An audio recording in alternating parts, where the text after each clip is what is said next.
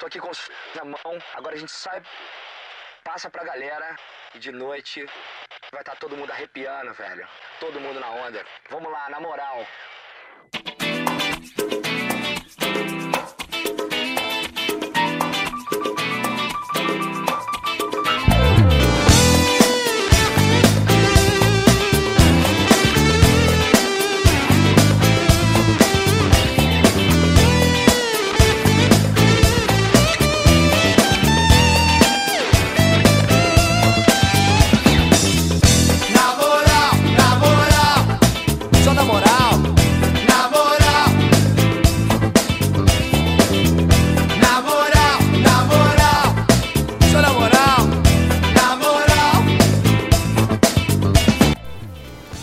Olá pessoal, eu sou a Fernanda, sou coordenadora pedagógica do Projeto Na Moral e orientadora pedagógica do curso de formação de vocês.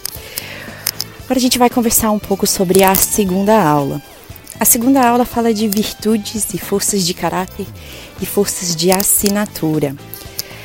A gente acha que é interessante vocês lerem a aula primeiro e também assistirem aos vídeos de conteúdo da aula antes de virem para a parte metodológica mas é um pouco livre. Ah, é só uma sugestão, que vocês já venham para aula sabendo dos conceitos. É interessante que essa questão das forças, virtudes e forças de caráter, elas são introdutórias para a próxima aula, que é a aula do autoconhecimento. Então, essa aula precisa ser bem tranquila, bem leve para os alunos e é importante que eles entendam o significado, o conceito de cada uma das forças, para eles poderem identificá-las em si na aula seguinte. A gente apresenta então, por meio da apresentação na moral sobre o tema, as definições de forças de virtu forças de caráter e virtudes. A apresentação não é muito longa, ela é bem autoexplicativa e uma vez terminada a explicação, verifique com os alunos se eles têm alguma dúvida, algum questionamento ou se gostariam de fazer alguma colocação. A gente passa então para o exercício seguinte, que é o exercício de verificação de conceitos. A gente tem aquela boa e velha relação das colunas. São 30 conceitos e os alunos precisam correlacionar as colunas corretamente. Na apostila do professor já tem as respostas e os alunos então fazem o exercício em pares. A dinâmica da tabela do eu, a princípio ela era para ela ser uma dedonha, de repente ela deixou de ser, porque a gente teria que manter uma letra só, começando todas as palavras, então ela virou uma tabela. É, os alunos têm nas suas apostilas uma tabela com três colunas e elas dizem eu tenho, eu preciso ter mais ou eu gostaria de ter. E aí todas as virtudes e forças de caráter estão presentes nesta planilha, na planilha, na cartela de etiquetas. A gente pode imprimir a cartela de etiquetas uma para cada aluno ou nós podemos simplesmente escrever todas as 30 no quadro e pedir para os alunos irem completando a tabela de acordo com as características que fazem sentido para eles, que os representam. Eu tenho, eu preciso ter mais ou eu gostaria de ter.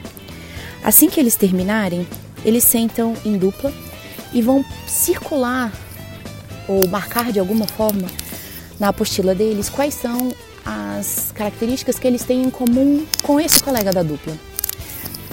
E por fim, eles vão sentar cada dupla com uma outra dupla, portanto em quatro, e tirar quais são os, as forças de caráter e as virtudes semelhantes aos quatro. Então, primeiro em duplas e aí depois a comparação entre as duas duplas. A gente pede a um aluno que vá até o quadro, ou você mesmo pode escrever, todas as virtudes que eles falarem no quadro.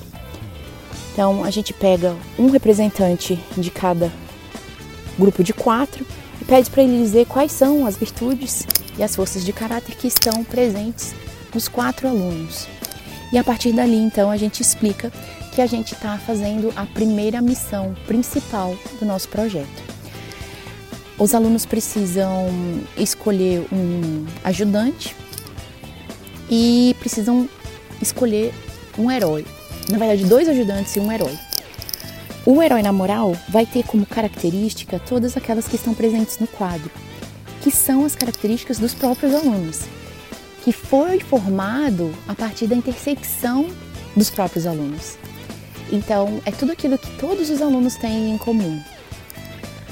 Aquela ali é a personalidade do nosso herói. A gente precisa que os alunos desenhem esse herói, escrevam as suas personalidade, a sua personalidade Criem as redes sociais do projeto para a turma e postem em todas as redes sociais com a hashtag Missão 1 na moral MPDFT o resultado.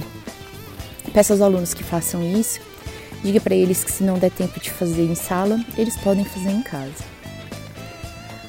A gente também precisa escolher os ajudantes dos, dos, do herói. Serão dois alunos da sala a forma de escolha deles é livre, você pode sortear se tiver mais de dois alunos querendo, ou se apenas dois alunos quiserem, eles dois serão os, os ajudantes.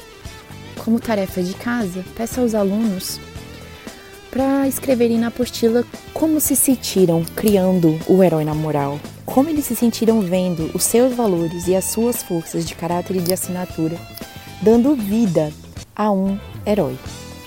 Nós estamos abertos para qualquer dúvida, qualquer reclamação, qualquer sugestão e a gente se vê na próxima aula. Um beijo para vocês.